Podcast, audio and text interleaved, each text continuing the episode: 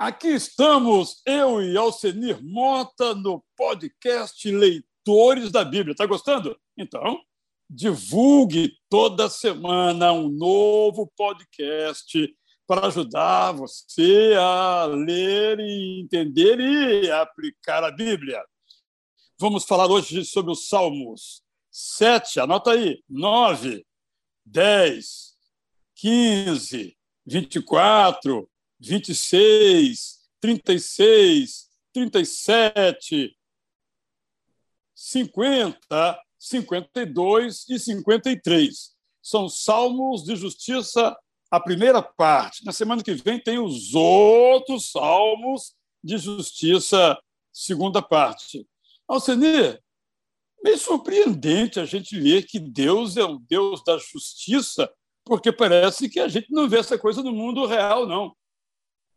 Pois é, Israel, é a, a, leitura, eu já fiz né, a leitura de todos os salmos da semana, é, ela fala justamente sobre essa questão da justiça de Deus, que é algo que a gente tanto, tanto anseia, em função das injustiças que nós vemos até na, na, na nossa justiça, né? alguns sendo beneficiados, outros sendo prejudicados, uma justiça que acaba não, não prevalecendo segundo aquilo que nós imaginávamos, mas a justiça de Deus e os salmos vão, vão confirmar isso, vem né, inevitavelmente para a humanidade. Todos os povos serão julgados por Deus. E essa justiça é muito interessante, que às vezes a gente é, é pego ali alguns termos, né, ira, inimigo, que são né, palavras ali que o salmista utiliza, e a, a gente fica assim meio né, desconfiado, mas é, é, é, interessante que você vai ver ali ao longo da, da explanação do salmista que essa justiça de Deus ela não está dissociada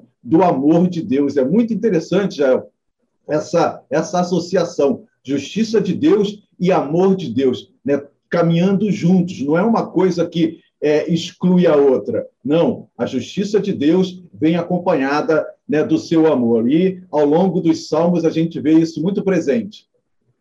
Você falou em justiça e amor, mas eu estou achando, Alceni, que amor e justiça, a ordem aí, porque veja bem aqui no Salmo 7, verso 12: se alguém não se converter, Deus afiará a sua espada, já armou e deixou pronto o seu arco. Então, a impressão que a gente tem é que, sobre a linguagem, eu vou fazer um comentário breve, mas antes, é que nós estamos no Antigo Testamento, é o amor e a justiça. Parece-me que a ênfase no Novo Testamento é a mesma, mas, primeiramente, a justiça, que é falha, e o amor, que é completo. Mas sobre a linguagem que você tocou aí, é sempre bom a gente ter em mente que esses salmos foram escritos aí, vamos colocar em ordem bem geral, há três mil anos. Três milênios. A cultura da época, a linguagem da época, eram coisas com algum grau de diferença da nossa cultura. O que não altera em nada o conteúdo. O conteúdo é absolutamente é, perfeito, mas nós temos que entender um pouco dessa linguagem. E, nesse sentido aí, todos os salmos praticamente têm uma oração assim: Levanta-te, Senhor. Bem, levanta quem está levantando. Quem levanta é quem está sentado, quem está deitado. Então, é uma imagem, uma figura de linguagem para dizer: Senhor, entre em ação. Senhor, mostra aí o que o senhor está fazendo, porque o negócio está ficando difícil. Então, nós temos que sempre dar um desconto à nossa dificuldade de compreensão para a gente afirmar essa verdade. Agora, o Salmo 7 é bacana. Olha, Senhor meu Deus, em ti me refugio, salva-me de todos os que me perseguem e livra-me. É a ideia que você mencionou muito bem, que na linguagem bíblica não há problemas, há pessoas que são os problemas. No fundo, é a mesma coisa, só que hoje a gente fala minha dificuldade, minha ansiedade, meu conflito. A gente não fala inimigo, até porque Jesus Cristo já veio e disse que temos que amar os nossos inimigos. No Salmo 7, você teria alguma coisa? Hum, pisotei no chão a minha vida, reduza o pó a minha glória. Porque ele fala assim: se eu paguei mal. Uma coisa que me tocou nesses salmos, e você também certamente percebeu, é que o salmista diz o seguinte: Olha, Senhor, eu sou íntegro. Agora, esses que me perseguem não são. Agora, se eu, porventura, não estou no caminho certo, pode baixar o pau em mim também, porque eu estou pronto para receber, mas eu tenho procurado ser íntegro. Essa é uma coisa importante, não, Sani? A gente pede justiça, mas para o outro. E eu, quando eu cometo a injustiça? É verdade, Jael. E, e uma coisa que me chama a atenção aqui também é essa consciência do salmista que Deus sonda os corações, né? que é algo que eu tenho refletido muito né, dentro do nosso contexto religioso e na minha própria prática, na minha própria caminhada religiosa com Deus, né, é que não são as aparências. As aparências elas servem para o outro, né, para o homem. É, o homem acaba julgando pelas aparências, mas Deus não. E, e isso precisa ser chamada, chamar a nossa atenção, porque às vezes nós nos levamos por esse né, oba-oba e de querer né, demonstrar algo que, na realidade, nós não trazemos dentro do coração. E os salmos de justiça, esses salmos que nós estamos lendo essa semana, é, ele traz esse aspecto, a, a consciência do salmista que Deus ele não se pressiona com a nossa apresentação, com os nossos sacrifícios, mas aquilo que nós trazemos dentro do coração. Então, é um aspecto que chama muito atenção né, ao longo da, da leitura desses salmos. Uma coisa também que ficou clara para mim, Alcini, é que a nossa justiça, o nosso jeito, além de não existir justiça entre nós, mas ela é um pouco aqui e agora, enquanto que a justiça de Deus é no longo prazo, né? no final das coisas. Percebeu isso também?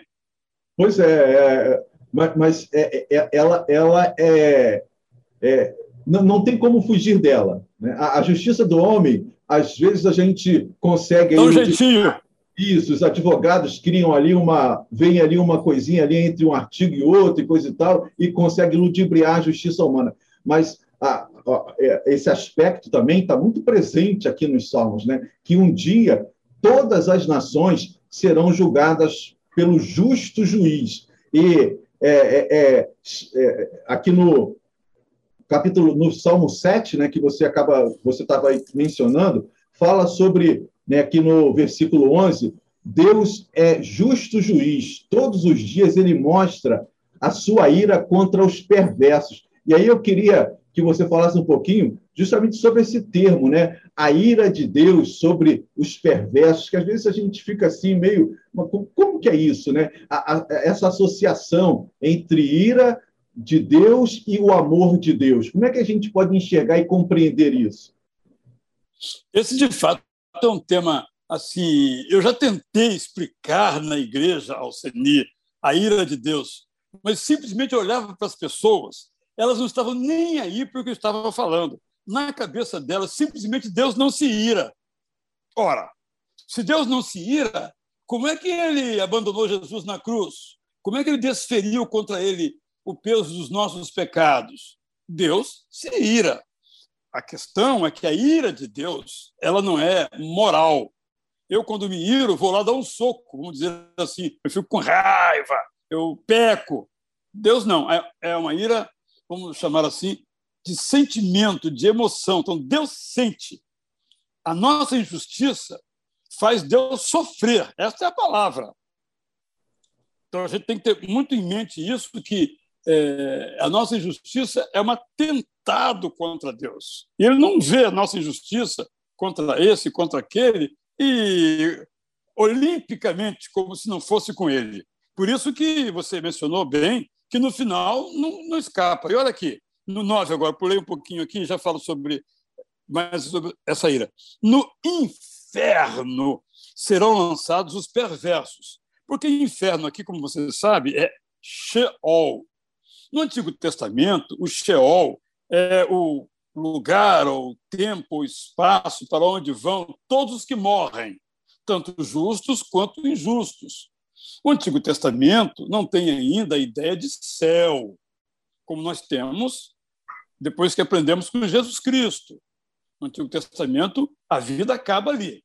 Encontramos algumas expressões nos Salmos, em Jó, nos profetas, de continuidade da vida, quando o Messias voltar. Só para termos essa menção aqui. Mas eu acho que o importante é destacar que, no final da história, no Sheol, no inferno, no céu, a justiça finalmente vai prevalecer.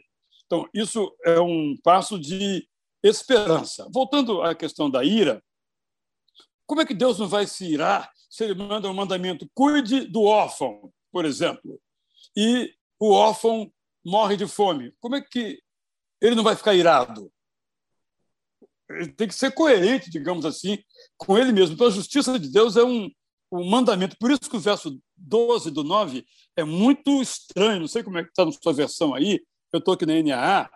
Aquele que requer o sangue lembra-se deles.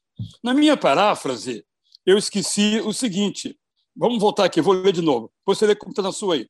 Aquele que requer o sangue lembra-se deles e não se esquece do clamor dos aflitos. A sua está como aí? É, eu tô, eu tô pegando aqui a versão né, NA, que até a da. É, NA que eu estou usando. Certo. Ah, é? é? Então... então é a mesma. Então tá legal. Então vejamos. Aquele que requer o sangue lembra-se deles e não se esquece do clamor dos aflitos. Como você sabe, a literatura bíblica, a poesia bíblica, ela é ou sintética ou antitética. Isto é, a primeira frase diz a mesma coisa ou o contrário na segunda.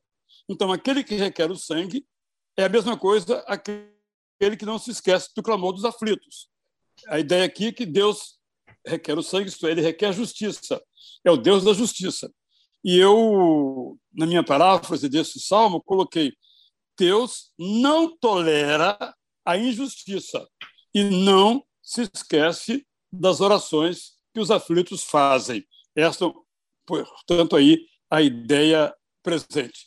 Mas espero que fique bem claro do que estamos falando. Deus então se ira, tanto se irou que enviou Jesus para ter a ira dele aplacada. Mas, gente, vamos repetir aqui: é uma ira emocional, não uma ira moral, isto é, essa ira de Deus não o faz mal, essa ira de Deus não faz ser violento, essa ira de Deus não faz pecar, porque Deus não peca, Deus é perfeito e ele é de paz. Vamos prosseguir, Alceni, porque. É, olha essa aqui, Alceni. Olha o 10, 15. Quebra o braço do perverso. É, no imperativo.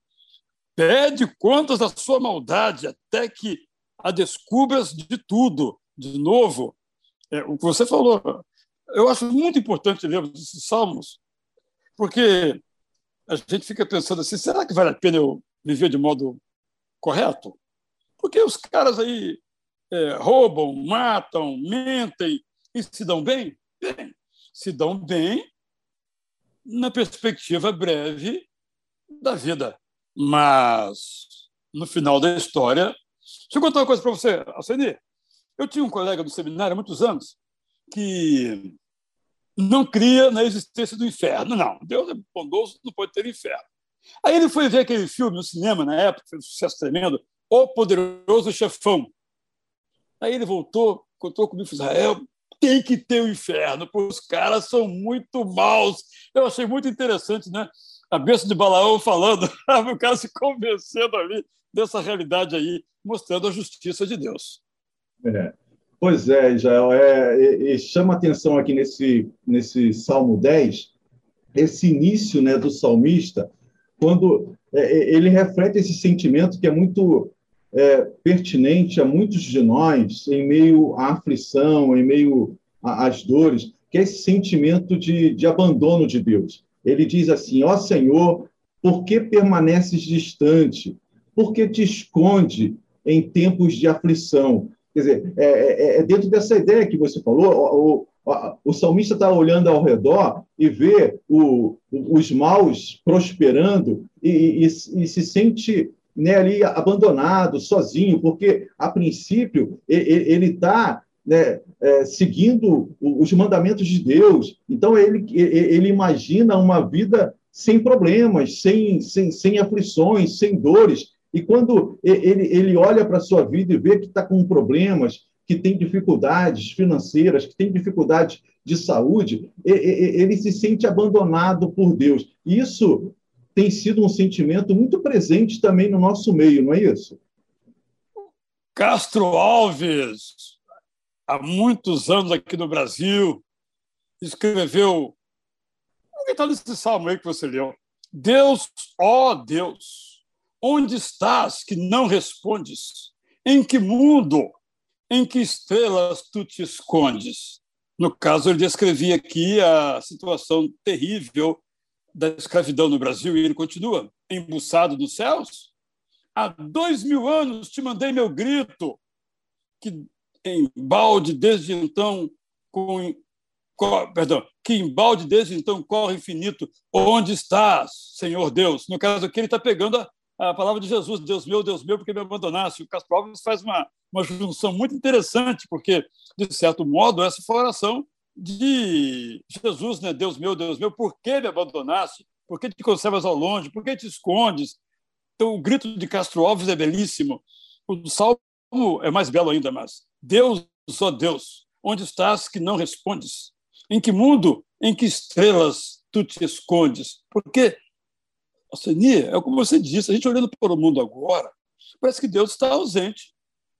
Porque é a lei da selva, é a lei do cão. É, cada dia a gente pensa que nós chegamos ao fundo do poço, no dia seguinte tem uma coisa que você não imagina que o ser humano é capaz de fazer contra seres humanos, contra animais. É uma coisa é, que a gente vê isso no dia a dia. Mas só que tem uma coisa: no final da história, meu amigo, não tem jeito.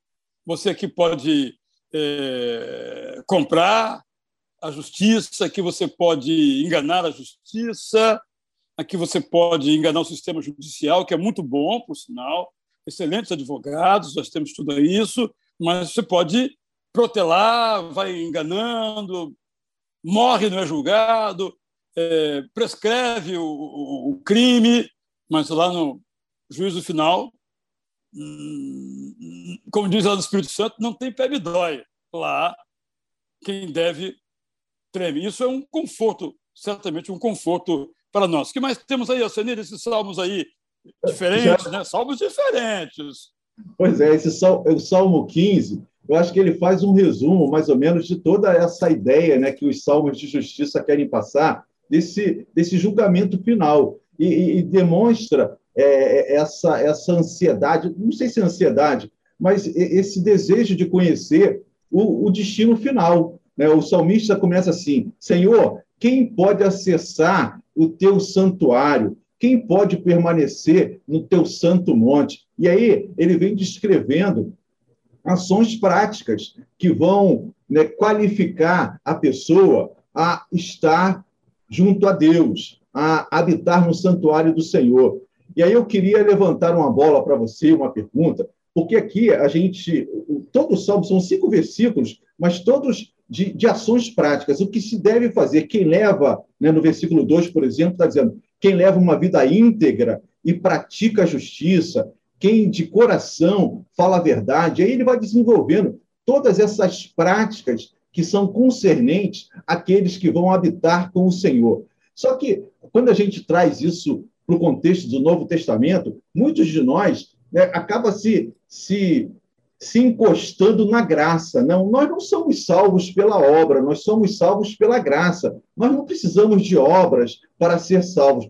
E aí eu, eu te pergunto, é, o salmista aqui, ele está errado em descrever essas características, essas ações necessárias para aqueles que vão habitar com o Senhor? Qual é a diferença aqui desse momento no Antigo Testamento para o Novo Testamento? A gente não precisa ter essas práticas de justiça? Alcenia, para de me provocar. Você está querendo me provocar. Eu sei onde você quer chegar. Não adianta você querer me provocar, que você não consegue. Gente, aqui entre nós, que a Alcenia não nos ouça, o que ele está querendo dizer é que, às vezes, eu, Israel, dou muita ênfase a graça, esqueço falar da lei. É isso que ele está querendo me provocando aqui. Vamos lá, vamos colocar as coisas, os pingos nos is. Só como você citou o Salmo 15, olha como, como ele termina. Ele dá a lista, ele faz a pergunta, dá a lista, depois ele diz: quem age assim não será jamais abalado. Então, são dois elementos, Alcenir. Primeiro, independentemente de graça, independentemente disso, quem faz isso daqui está certo e se dá bem, porque o que é bom é certo. Quem faz isso daqui nunca se arrepende. Quem faz isso daqui se dá bem. Ok? Agora, com relação à graça, quem recebeu Jesus, e você olha para a vida de Jesus, ele praticou tudo isso aqui dessa lista, imita Jesus. Então, quem está na graça imita Jesus, vive segundo esses padrões. É por isso que o apóstolo Paulo diz que nós temos que escrever de modo irrepreensível. Isso é no Antigo e é no Novo. Agora, você tem toda a razão com, seu, com a sua provocação. Infelizmente, mal comparando, é um pai que ama o seu filho e o filho, por achar com razão que é amado pelo seu pai, bate pezinho, faz o que quer, não acorda cedo, não cumpre é, aquilo que foi pedido. Não, meu pai é amor, meu pai, não é? é? Mas chega um ponto que o pai diz: muito bem, você é meu filho, eu amo você. Mas como eu amo você, vou lhe dar um castigozinho para você aprender a não fazer isso. Porque se você continuar fazendo isso, você vai se dar mal. Deixa eu contar uma historinha assim. Eu, hoje, era para voltar a caminhar. E aí a médica disse: não, você não vai voltar a caminhar, você vai descansar uma semana, aí você volta a caminhar. O que, que ela fez para mim? Ela me deu a ordem. Eu podia dizer assim: não vou obedecer essa ordem, não vou obedecer esse mandamento. Mas eu sou um cara inteligente, um cara esperto, disse: isso aí é para o meu bem.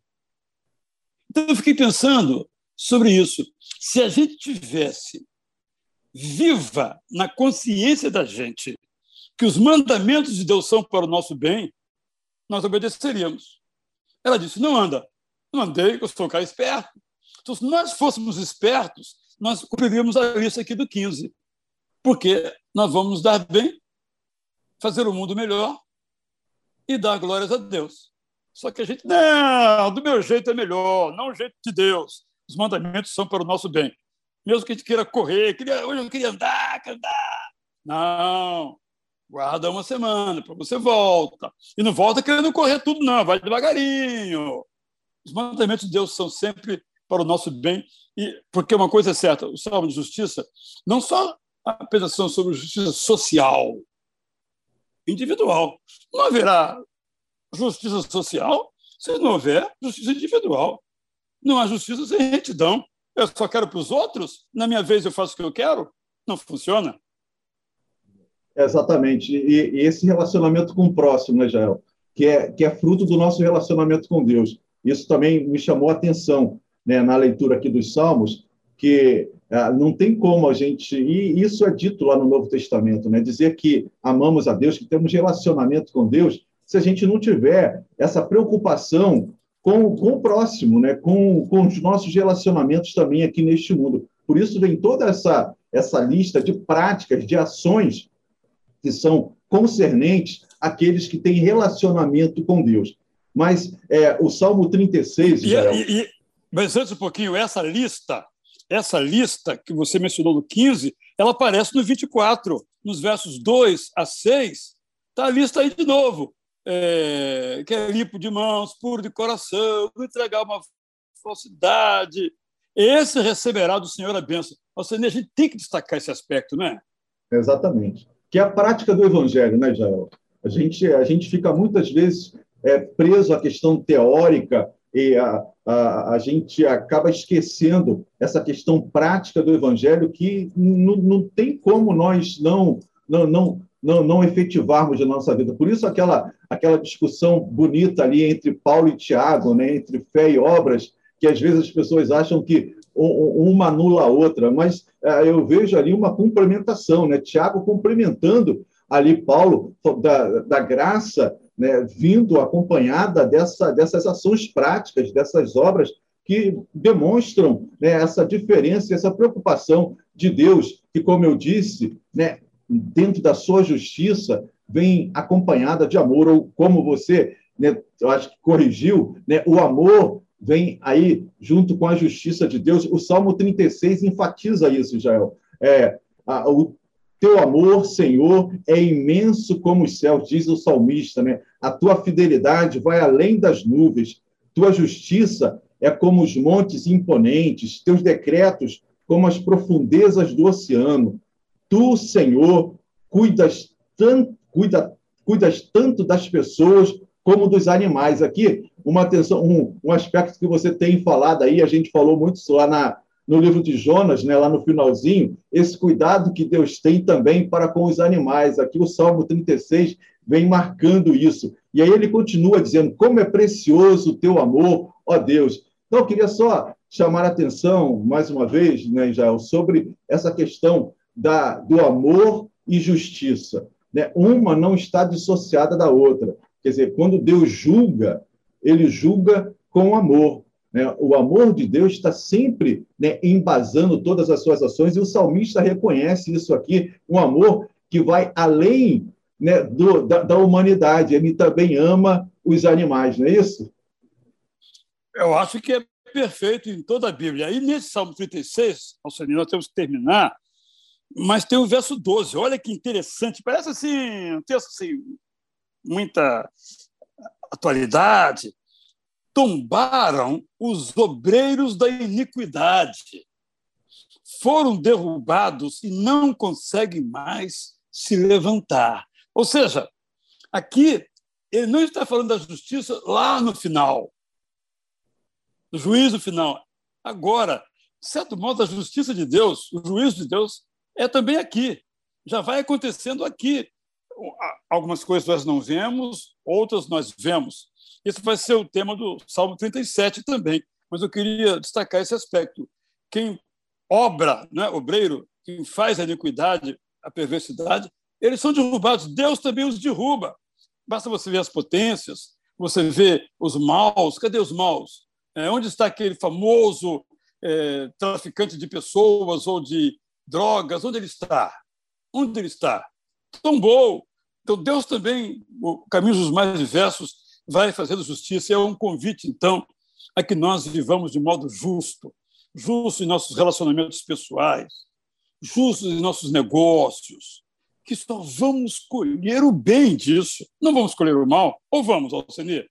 Não, é, é o que você vem, vem, vem dizendo. Ah, e, mais uma vez, eu me reporto à, leitura ali, acho que foi Oséias né, que a gente leu. Quando você planta justiça, você vai colher justiça. Se você planta o mal, você vai colher o mal. Ah, lá tem aquele versículo né, que, lá em Oséias, é, vocês plantaram vento e colheram tempestade. Então, é dentro dessa, dentro dessa lógica que nós devemos praticar o bem, fazer as coisas boas, para que possamos também colher coisas boas. Se esse fosse o pensamento né, de todos os homens, como seria mais justo o nosso, o nosso mundo, a nossa sociedade? Nós não teríamos, com certeza, Israel, essa desigualdade que nós vemos quando tem um, um percentual mínimo aí ganhando quase que 90% de todo, todos os, de todo o dinheiro circulante no, no, no mundo, enquanto a maioria está aí na pobreza, tendo que